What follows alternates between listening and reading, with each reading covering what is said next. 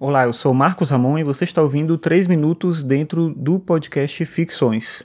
Se nesse último final de semana você acompanhou o Twitter, é provável que você tenha visto alguma coisa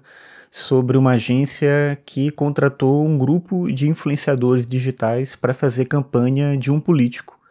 do Piauí, se não me engano. Primeira coisa é esse nome, influenciadores digitais, que é um nome bem ruim, é a mesma coisa de curadoria digital, alguma coisa semelhante, mas enfim, é um nome que se utiliza para essas pessoas que de alguma forma conseguem mobilizar um número muito grande de seguidores e que são contratados por agências para fazer é, eventualmente uma propaganda, uma campanha, alguma coisa nessa linha. Não é um problema em si esse tipo de coisa, mas eu acho curioso o fato de que, primeiro, nesse caso, ficou muito grotesco a associação que foi feita com esse político específico, porque não necessariamente essas pessoas tinham afinidade com essa com aquilo que estava sendo dito ficava muito na cara a maneira como estava sendo é, colocado a, a, apresentação das ideias desse político né ou a demanda do partido. Então enfim ficou muito é, visível que era uma coisa nem um pouco espontânea. Mas esse é o primeiro ponto. O outro ponto que eu acho que é mais interessante para comentar aqui é o fato de que por muito tempo com a coisa da tecnologia digital com a internet e tudo muita gente imaginou que a gente estava, de certa maneira, livre dessa influência das grandes corporações, da grande mídia, dessa ideia de uma mídia que determina o que as pessoas têm que consumir, de que maneira tem que consumir e que consegue manipular a opinião das pessoas, levando a informação que quer, do jeito que quer. Isso, em parte, aconteceu porque a gente agora tem outras fontes de, de acesso à informação, mas é interessante perceber como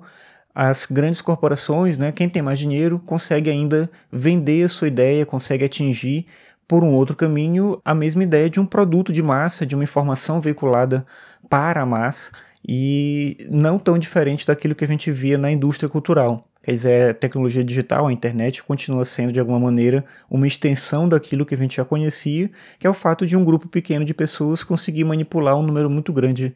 de pessoas em relação à maneira como elas acessam a informação, como elas acessam o conhecimento. Claro que esse exemplo que eu falei parece meio ruim, porque justamente muita gente percebeu que aquilo não estava sendo muito espontâneo, não estava sendo muito claro, mas acho que é mais um erro da agência, um erro das pessoas que estavam fazendo a campanha e muito menos o fato de que todo mundo está atento e a gente não cai mais nisso. Basta ver como funciona a coisa do YouTube, como funciona a coisa do Instagram e como se vende produtos atrelados a, a, esse tipo de veiculação de conteúdo. Então, se as marcas investem tanto dinheiro nessas pessoas que estão nas mídias sociais, é porque elas veem neles uma forma de atingir um público que não está mais assistindo televisão, que não lê revista, que não escuta rádio. Então, é uma forma semelhante àquela que eles já tinham de agir, só que agora num contexto diferente. Muda o meio, mas a prática é quase a mesma. É um contexto diferente, é uma mudança de tempo, uma mudança de mentalidade mas não completa. Então a gente ainda está nesse mesmo caminho. E aí fica essa reflexão para pensar sobre a importância que tem